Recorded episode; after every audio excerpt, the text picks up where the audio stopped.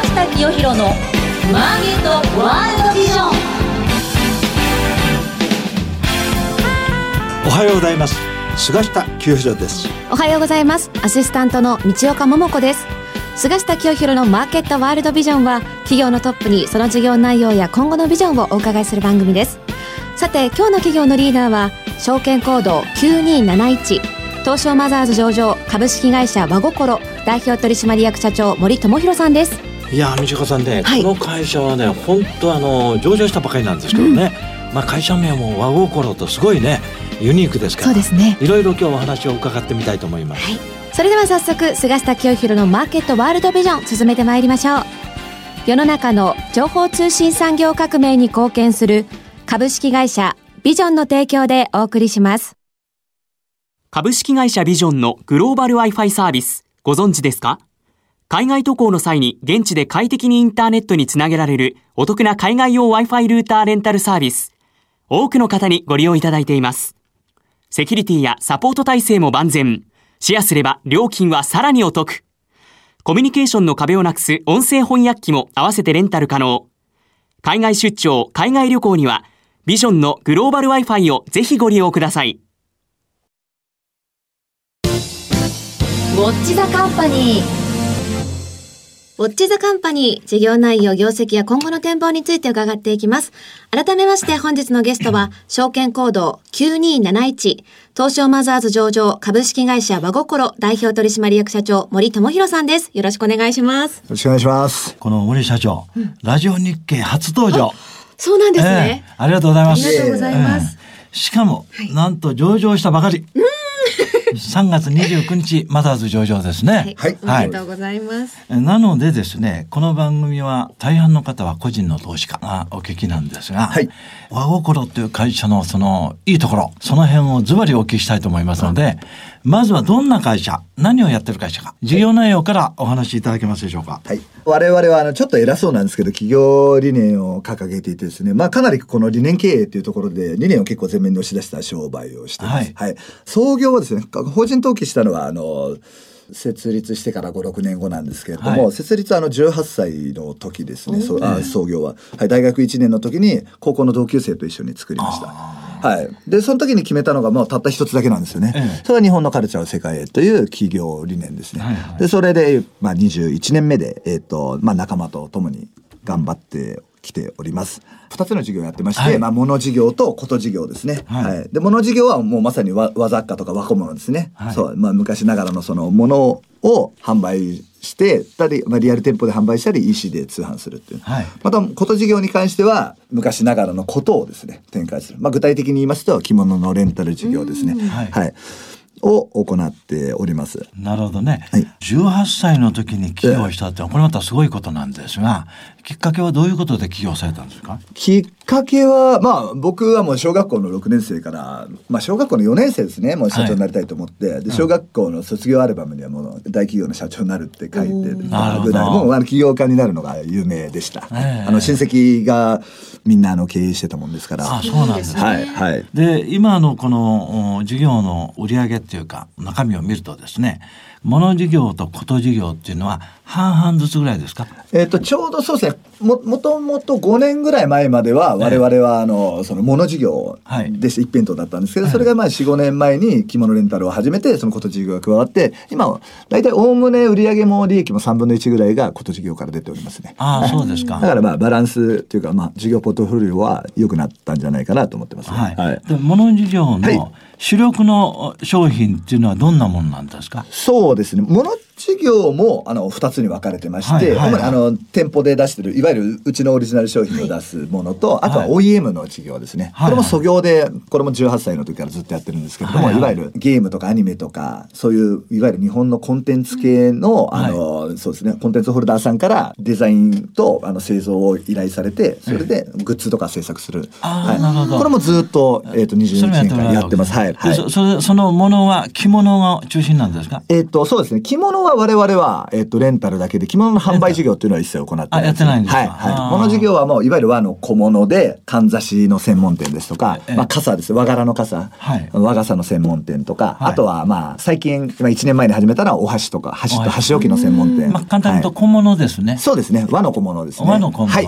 和傘なんかも今綺麗な柄のものがいっぱい出てますよね。ええそうですねこういうものをこの和心っていう会社は自分のところの店舗で出している、はいあ売っていると。そうですねはい今この店舗っていうのは何店舗ぐらいあるんですか？そうですね。は、あの、今、まあ、70店舗弱あります。あ、合計でですね。で、はい着物レンタルの方が13店舗なんで、え主に50強の店舗主に場所はどの辺なんですか？ドミナント出店が結構、その僕らの選択の一つなんですけれども、ええ主に京都はもう今23店舗あります。京都に23そんなにあるんですね。で、浅草押上エリアが、まあ、スカイツリーとか浅草が6店舗、まあ、鎌倉が3店舗みたいな感じで、いわゆる和とかを感じる、えいわゆる自社仏閣で有名な、えっ、と、観光立地に結構集中的に、あの、出してます。はい。この社長はそのの創業地は京都なんですか？あ、違います。東京、東京です。東京ですか？はい。はい。なんかね、今日お会いしたらちょっと強風の方だなと思ったんだけど、あね、着物が似合いそうな社長とね。そうですねどうですかはい。あはありがとうございます。それは。い。だからまあ和の小物を観光地みたいなところ、は京都とか、えね、浅草とか、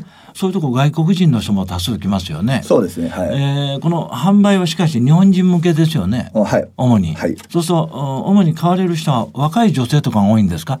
えーっと、顧客はそうですね。商品の性格上、やはりあの、例えば、かんざしですと、うえち、かんざしなんですけれども、洋装のかんざしが95%なんですよね。はいはい和装のかんざしが5%です。あそうなんだ月光とか昔ながらの。はいはいはい。漆塗りの輪島塗りの、あの、かんざしとか。それらの、いわゆる5%は、まあ結構お年を召した方も買われますよね。ただ95%のこういった洋装のかんざしですか？はいはい。普段着でも僕らができますよっていうご提案の仕方してるんで、それはあの、やっぱり女性の若い方が。ねなんかこれ商品からして、このユーザーというか顧客は女性をターゲットにしてるのかなと思ってるんですが、まあ大体そんな感じですよね。まあそうですね。まうんあ女性はターゲットですね。はいただ、贈答品需要を僕我々喚起するのっていうのは、その、やっぱりお土産ってすごい僕儲かると思ってて、やっぱ人にあげるものなんで、はいはいで、またさらにもう一個言うと、気分いい場所で買うのがお土産なんで、はいはいはい普。段皆さん、お土産屋さんっていう京都行くと1000円のお菓子もう中学生でもみんなボコボコ買うんですよね。まあおそうい土産だとったので、ちょっといいもの買いますよね。おっしゃる通りです。うそんなもんで、女性だけじゃなくて、男性でも実は15%の売り上げがあって、あ、そうですか。それっていうのはやっぱり贈答品需要に火をつけて、女性向けのっていうところで、やっぱりそうですね。あと高いものも買ってくれるんで、人にあげるものですと。いただいたら嬉しいですもんね。はいちょっと粋なのかなっていうふうに思ってます。で、あのー和心のお店でそういう同等品を買いたいとかね、ええ店舗に行くっていうと、えこの店の名前っていうのは、あの、いろいろついてるんですか？いろいろ、いろいろそうですね。ええありますね。はい。帯留めや和語。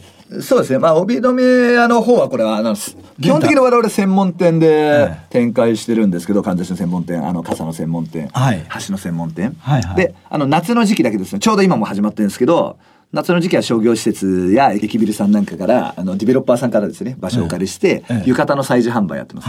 これも日本でもトップ級の、うちは枚数売ってるんですけど、浴衣も。あはい、全部専門店なんですけど、この帯留めとか、この和のアクセサリーの仮数工房っていうんですけど、こういうのは、あの、複合店にワンコーナーを置いてるブランドです。なるほど、はいなるほどはい。自前の店舗だけじゃなくて。はい。あの、自前の店舗の複合店のワンコーナーです。あワンコーナーはい他は全部自前の店舗の専門店。専門店でかんざしだけあ、傘だけ、箸だけ浴衣だけ。なるほどなんだけど、だけじゃないのがこれです。うんはい。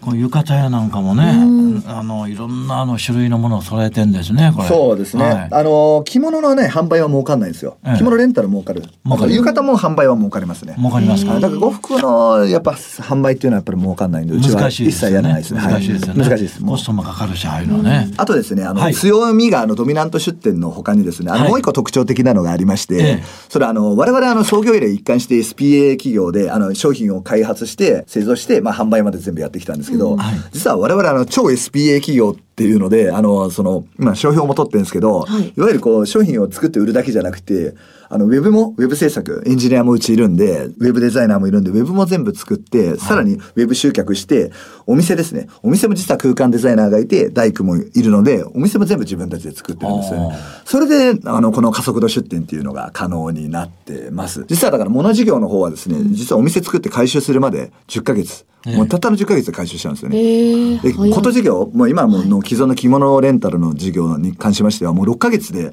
回収しちゃうんですね。そんなもんで、あの、過去3年間もそうなんですけども、借り入れを全くしないで、これだけの出店、今期で31店舗の出店予定なんですけど、その借り入れ、あ、もうせずに、これだけ出店を加速度できるっていうのは、まあ、その超 SPA っていうのがあるのかなとも考えております。なるほどね。はい。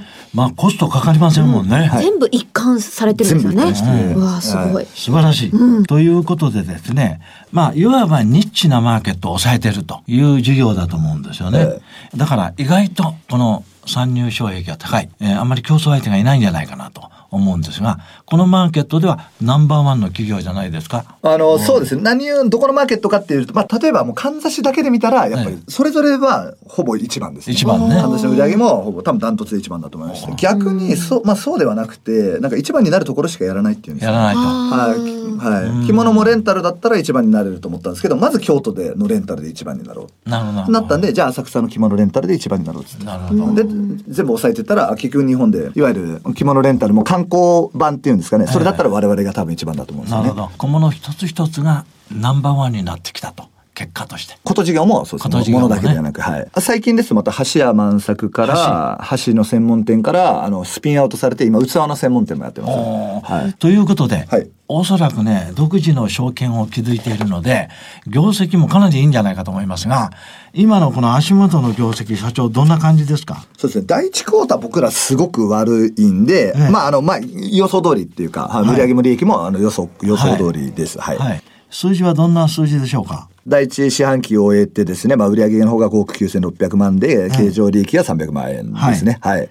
で、平成30年12月通期決算の予想はいかがでしょうか？はい。売上が35億8800万円で、経常利益の方が3億4000万円となっております。はい。で、これはまあ、あの、今おっしゃったように、第一四半期の数字から見ると、あの、通期の決算予想ってかなりいい数字ですね、これ。そうですね。まあ、はい。いや、今おっしゃったようにね、えー平成30年12月の通期決算予想はですね、和心の場合ですね、売上35億8800万円。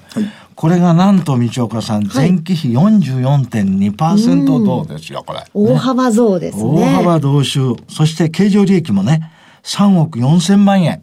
これも電気費38.5%の、これもう大幅な増収増益と。これは社長、こんなに業績がいいのは、はい今おっしゃった神田氏も、んあこのいろんなあ一つ一つの小物がええええ着実に30%、40%伸びてるってことですか？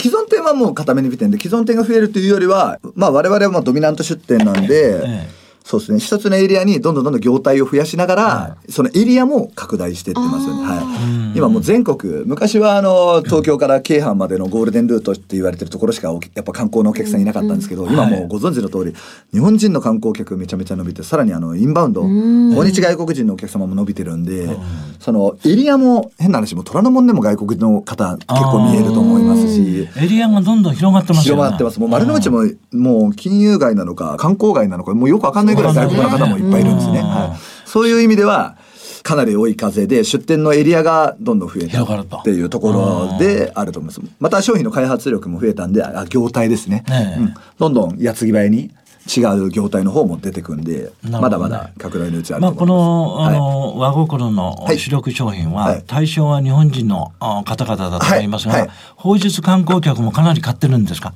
はい。あの、大体そうですね。まあ、うんまあ、平たく見ると30%ぐらいですよね。はい。ただ、あの、あ多いですね。すごいね、30%もある。ありますねうん。ただ、とはいえ熊本とかですね、静岡なんかは2店舗ずつあるんですけれども、99%日本人のお客様で、で、我々あの、必ず、でも外国人のお客様向けに商品の開発ってしないんですね。すべ、て日本人向けに、ものも商品の開発しまして、ええで、こともやっぱ簡単着付けとかマジックテープとか我々一切やらないんですね。やっぱ着物を着るのがめんどくさいのが文化だと思ってるなるほどね。はい。だもんで、まあ、あくまでも全部日本人にサービスとか商品を開発して、そこに、まあ、外国のお客さんが乗っかってくるんで、この乗っかり分が全部、まあ、利益というか、さらにプラスアルファ分に。売上利益が上がってくるとはいいうことで。もうはいこれはもう和心っていう会社はこれからもう追い風。すごいですよね。フォローですよ。はいだってもう日本政府がね、2020年までにはい放出観光客をね、4000万人とか6000万人とかどんどん伸びてとんでもないますからね。数字を考えてるわけですから、もうこれはエリアは広がる。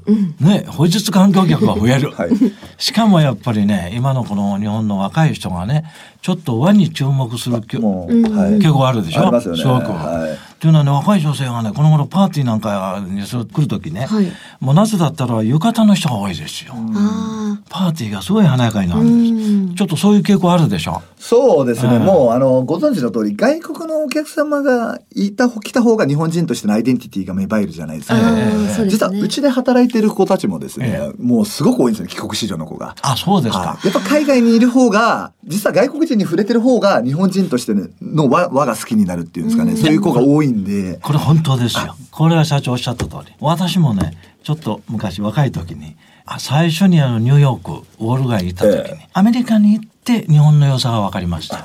なるほどですね。うん、やっぱり日本っていいなと。日本の食べ物美味しい、ね、日本の着物って素晴らしい。あやっぱり。ね、えねああのアメリカ人は持ってないような小物が日本にはいっぱいあると。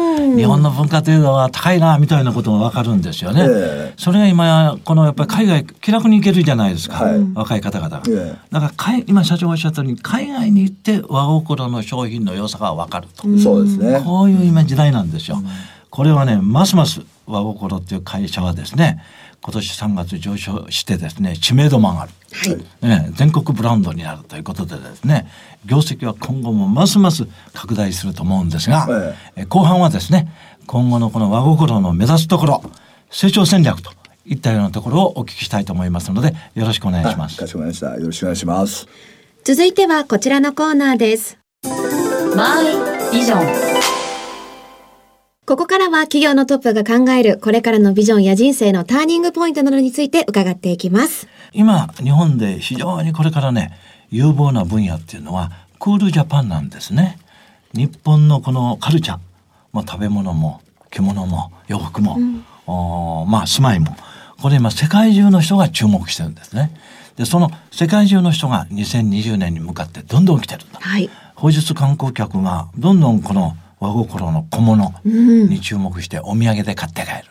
というようなことからするとですね、まあ、将来この成長戦略は、はい。和心は将来、まあ、国内のマーケットを抑えるのがまず第一でしょうけどそうですね。その後海外進出というようなことも当然あると思いますが、はい。まあ、向こう23年あるいはまあ5カ年計画でもいいですが、はい。はいえー社長の成長戦略みたいなものをはい。最後にお聞きしたいと思いますので、よろしくお願いしはます。お願いします。はい。そうですね。あの、我々創業以来のこの、なんていうんですかね、道筋みたいな商品のこの展開の仕方っていうのはええ結構一貫してまして、物事業に関してです。まあ、無駄なものをやってたんですよね。かんざしとか、いわゆる生活基盤から遠いところだったんですけど、はいだんだんだんだん近づいてるんですよね。はい日用雑貨の傘になったりで、今はもっと食の方に近づいてるんですよね。ええお箸と器あとうん。これ何が言いたいかっつったら、やっぱり、僕ら日本のカルチャーは世界の企業理念なんで、ええ海外に出るのが当たり前と知ってるんですけれども、ええもうその前にまずはいわゆる食に近い生活に近いところを取らないと海外には行けないと思ってます。なるほど。こっち側あのかんざしなんかははっきり言って海外でもし売れたとしてもそれはただの流行りであって、うん。生活には多分密着しないと思うんで、うん。なるほどね。ただ箸まあまあその他器じゃないですけど、はいはい。まあ生活に近いところであれば僕らは海外に行けると思うんで、まずそれらをまず国内で成功させるのがまず一番だと思います。はい、でまた訪日外国人今たくさん多数来てくださってるんで、それで事業の方はすごくあの右肩上がりなので、まあ、それがちょっと潮目が変わった時、まあ、東京オリンピックの後なのかわからないですけど、その後はもうそのいわゆる生活基盤に近い方ですね。こっちを持って海外に出たいと思っております。はい。じゃあ今のお話もすごくいいですよね。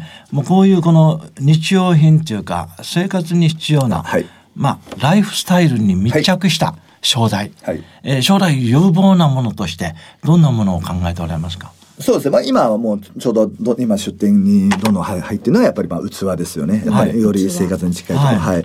で、その先は考えたら、まああんまり言える範囲ではない。まあいわゆる食物販のところはまあかなり近い将来あるんではないかなと考えてます。はい。まあこれで和心が売れるような日本カルチャーでお椀とか、はいお茶碗とか、そうですね。ええ。こっちはね当たったら大当たりになるんじゃないですかね。まあ、それもそうです。まあ、とはいえ僕らはやっぱり日本に来たお客さんに喜んでもらうっていうのももちろんせあの一番成長戦略の一つになってるんで、そっちもまあドミナント的にもうエリアはどんどんどんどん増やしながら、さらに業態も何しろもう物もことも増やしまくるっていうので、そこは一貫してやっていきたいと思ってますね。なるほど、ね、はい。であとはですねやっぱりそのいかなる事業もあビジネスも今世界でですね大きく伸びてるところはネットを使ってるんですね。あなるほどですね。販売に。なるほどですね。ええ。e コマースっていうか、はいはい。SNS っていうか、ええこういうものを使ってね若い人にかんだしを買ってもらおうとか、えそういう計画っていうのはあるんですか？あの、我々もかなり IT は力入れててですね、実はあの、この傘、あ橋なんかも、はいうちは RFID で、いわゆる、まあ、電子チップで全部商品管理してたりですね。ああそうですかはい。で、SEO も強いんで、あの、着物レンタルは実は90%ウェブからの予約なんですね。あウェブからの。予約です今か14カ国語でサイト作ってます。あの、海外 SEO も強いですし。あ素晴らしいですね。はい。ただですね、物販に関しては我々力入れてないです。うんはい。OEM の方は、あの、いろんなキーワードで検索して、和小物作りたいとか、なんか、箸、OEM とかって検索するとうちが出てくるんですけど、お土産をウェブで売るっていうのは、そんなに考えてないです。考えてないんですか、うんやっぱり行った場所で買えるから価値があるんじゃないかなと思って。なるほどねそれがウェブで売ってるもんだったら、僕はそんなに買わないんじゃないかなと。なるほどおっしゃる通りね。はい、よりローカライズ、えっ、と、物販に関しては、よりローカライズ、より、なんつうかね、その、をしてて、そこでしか買えないもの、そこの地場のデザイナーさんとコラボして、地場の、地場産業とコラボして、地場の伝統工芸さんとコラボしてええ、地場のものを売るっていう方が、僕はもう長い目で見たらいいんじゃないかなと。逆にそこは、あの、ウェブ通販っていうのはあんまり力入れておりません。はい。おっしゃるようにビジネスとして非常に付加価値の高い利益率の高い同等品はやっぱり店舗でその場所にふさわしいものを売っていくと、はい。い、うのは私やっぱりいいと思いますね。あとはそういう同等品で関係ないもの、先ほど社長がおっしゃったあの生活用品に近いようなものね、こういうものはどんどん e コマースでね、はい、そうです。で。しかも世界中の人がこれから日本のカルチャーに注目すると思うんですよ。はい。そういう人に和心がネットを通じてね日本の小物を販売するというようなことになったら、これはもう和心がグローバル企業になりますから。ぜひ頑張っていただきたいとありがとうございますありがとうございますもう今日は本当に、えーいろいろお話ありがとうございました。ありがとうございましたえーぜひ今後もですね、日本のカルチャーを国内および世界に発信していただいて、業績をさらに飛躍拡大していただきたいと思います。今日はありがとうございました。ありがとうございました。本日のゲストは、証券コード9271、東証マザーズ上場株式会社和心代表取締役社長森友博さんでした。ありがとうございましたありがとうございまし。た。株式会社ビジョンは企業のための総合支援サイトビジョンビジネスマーケットビマケをオープンしました。会社を始めたい、商品を PR したい、業務を拡大したいなどビジネスに関する様々なニーズ、お悩みにお答えするサイトです。セミナー情報や起業家インタビュー、お役立ち情報など盛りだくさん。今後サービス内容はさらに充実していきます。気になるあなたはカタカナのビマケで今すぐ検索。